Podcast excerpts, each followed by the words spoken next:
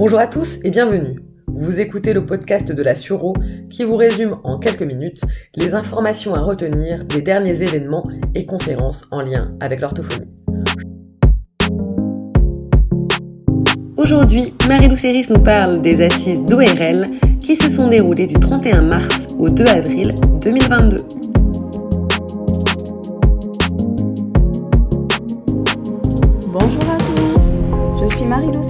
Orthophoniste. Je suis passionnée par les VADS et je travaille en centre de lutte contre le cancer depuis des années. J'ai eu la chance d'assister et de pouvoir participer aux assises d'ORL, qui abritaient cette année les assises d'orthophonie également, dont la Suro était partenaire.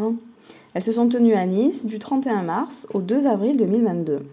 Les sujets abordés sont à l'image de l'ORL cette année, grande diversité, richesse des points de vue grâce aux ateliers pluridisciplinaires ayant confronté des ORL, maxillofaciales, orthophonistes, kinés, audioprothésistes.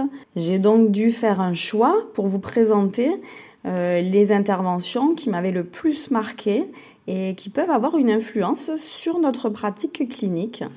Tout d'abord, l'équipe de Marseille, représentée par le docteur Giovanni et Johanna Revis, nous ont parlé de la prise en charge des insuffisances glottiques, avec notamment le cas des paralysies laryngées et euh, le cas des sulcus, donc des tissus cicatriciels.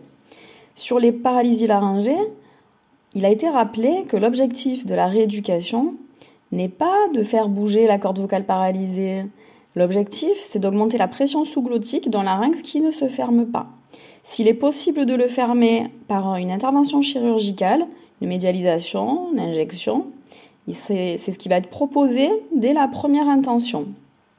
Joanne Harvis nous propose deux axes de rééducation avec un axe direct qu'elle appelle action directe sur l'accollement et le rendement du geste vocal et un axe indirect qui est basé sur les principes de l'ETP, euh, la guidance, des conseils pour faire au mieux avec la voix qu'on a. Donc dans le premier axe, l'action directe pour améliorer l'accollement, c'est mobiliser les muscles interaryténoïdiens. Elle propose pour cela ce que nous connaissons déjà, c'est-à-dire les manipulations laryngées, les exercices à la paille, des mobilisations cricothyroïdiennes, mais qui vont être efficaces si les cordes vocales se touchent déjà. Si elles sont très éloignées l'une de l'autre, on n'arrivera pas à modifier la pression sous-glottique. Pour améliorer le rendement du geste vocal, elle propose plusieurs techniques, la Resonant Voice Therapy, la LSVT. Si on peut tester, euh, on se rend compte que la voix est meilleure quand notre patient doit parler fort. On peut, on peut utiliser cette technique-là. De manière générale, il a été déconseillé de s'enquister dans des rééducations longues qui durent plusieurs mois avant de renvoyer chez l'ORL. Donc euh, vraiment, on propose des prises en charge adaptées sur des larynx qui présentent déjà euh, une qualité de fermeture euh, optimale. Sur les insuffisances glottiques liées à des problèmes cicatriciels, comme les sulcus des cordes vocales, nous avons deux objectifs. Tout d'abord, il faut réduire la fuite. Cela peut se faire au moyen d'injections de produits volumateurs. Et puis l'objectif euh, second va être d'améliorer la souplesse pour euh, retrouver une certaine vibration, euh, une qualité de vibration. Pour cela, Joanna Revis propose des massages vocaux, des étirements vocaux, notamment avec la technique du Lax Vox, donc ce sont des vocalises dans un tube trempé dans l'eau.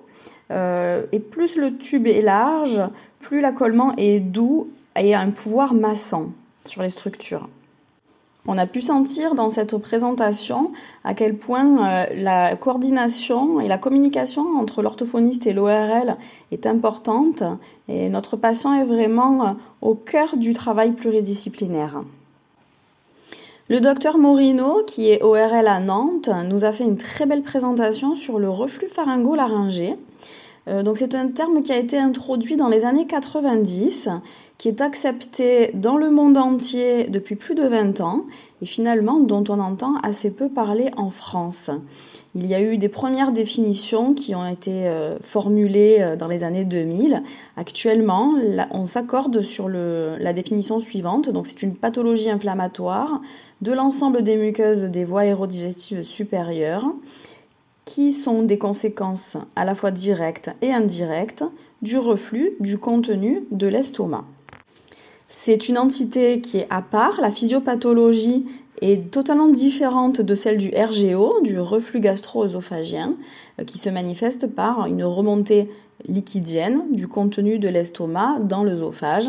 Les deux symptômes typiques sont le pyrosis et les régurgitations, et alors que le reflux pharyngo-laryngé se manifeste différemment. Il s'agit d'une relaxation active du sphincter inférieur de l'œsophage et transitoire, donc l'ouverture intempestive du sphincter. Morino propose une analogie avec euh, le hublot d'une machine à laver qui s'ouvrirait pendant que la machine fonctionne, car il rappelle que l'estomac n'est pas atone. Ce reflux est principalement diurne, très peu nocturne en fait. Il est principalement gazeux, composé d'acide et de pepsine. Cette enzyme gastrique présente une toxicité pour les muqueuses. En dégradant la jonction cellulaire, elle crée de l'inflammation muqueuse. La pepsine s'active dans un milieu acide. Elle s'inactive dans un milieu neutre et elle se détruit dans un milieu alcalin. On sait que notre salive a un pH autour de 7, donc ça inactive la pepsine mais euh, dès qu'on va recommencer à manger des produits acides, elle pourra se réactiver. Les symptômes sont variés et peu spécifiques. Les patients se plaignent de maux de gorge le matin. Euh, ils se plaignent de sinusalgie, de rhinite, d'halitose. La voix peut être fatigable. On entend un émage. On peut retrouver des érosions dentaires. C'est un inconfort buccal. Il faut savoir que la pepsine a été retrouvée dans toutes les VADS par prélèvement, jusque dans les oreilles moyennes et dans les fosses nasales. Localement, on va trouver un érythème de la muqueuse, des arythénoïdes qui pourront être plus épaissis, euh, la commissure antérieure également, et à l'examen de la cavité buccale, on pourra retrouver une granulation du mur pharyngé postérieur et un érythème de l'oropharynx. Il existe deux examens euh, objectifs. La pH impédance-métrie qui détecte sur 24 heures les reflux acides, non acides, gazeux. Et il existe également le PEP test qui dose la pepsine dans la salive euh, à plusieurs reprises sur 24 heures. Au niveau de la prise en charge, simplement il faut diminuer l'acidité qui est présente dans l'estomac il faut éviter d'avoir un facteur favorisant, un facteur aggravant avec du RGO. Et on va proposer euh, des bains de bouche au bicard et le fait de sussauter des pastilles Vichy. C'est des aliments qui sont alcalins et au-dessus d'un pH 8, la pepsine se détruit. Et je terminerai par un tour d'horizon sur l'olfaction. C'est un thème qui a été abordé plusieurs fois et pour lequel le public a montré un grand intérêt.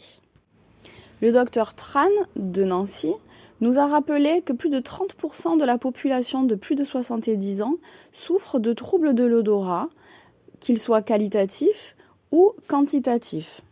L'évaluation repose tout d'abord sur l'interrogatoire qui nous permet de reconnaître une étiologie, de classifier la dysosmie et d'évaluer le retentissement sur la qualité de vie. Ensuite, il y a un examen clinique et un examen euh, via des tests psychophysiques qui sont dits subjectifs. Il existe également des tests objectifs par la mesure volumétrique du bulbe olfactif avec éventuellement l'IRM fonctionnel. Le professeur Crampette, ORL à Montpellier, nous a présenté les différentes étiologies des troubles de l'odorat, puisqu'il n'y a pas que le Covid.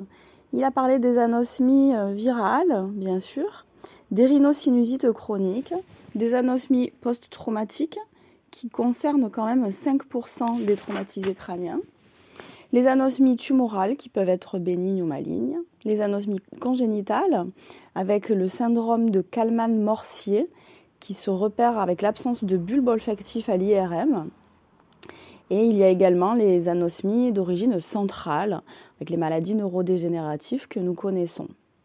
Il a également parlé du concept de presbyosmie, qui concernerait 10% des plus de 65 ans et jusqu'à 80% des plus de 80 ans. Il touche plus les hommes que les femmes et on remarque une atrophie du neuroépithélium avec des dépôts bêta-amyloïdes sur le bulbe olfactif. Le docteur Claire Van der Steen, ORL à Nice, le docteur Claire Van der Steen, ORL à Nice, et Oriane Gros nous ont offert une belle présentation sur la rééducation de l'olfaction sous toutes ses formes.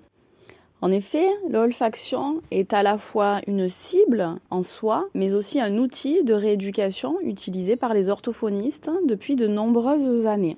Par exemple, l'olfaction est un outil pour la rééducation de la déglutition en stimulant la production de salive et en augmentant la vitesse d'apparition du réflexe de déglutition, avec par exemple des odeurs de poivre ou des polyphénols de vin rouge.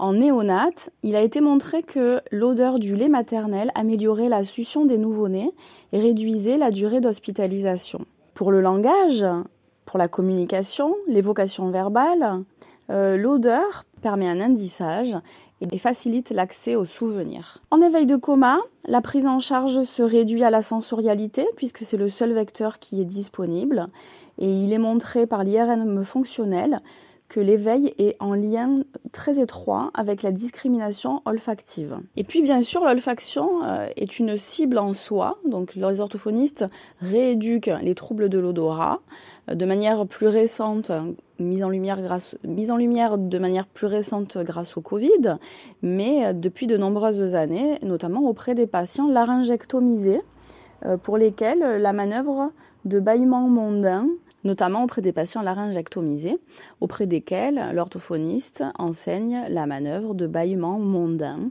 La rétro-olfaction permet au flux d'air de passer par le nez, alors même qu'il n'y a plus de respiration nasale. Cette édition des assises d'ORL et d'orthophonie était vraiment passionnante. La prochaine édition aura lieu à Cannes l'année prochaine, en février 2023. Au plaisir de vous y retrouver.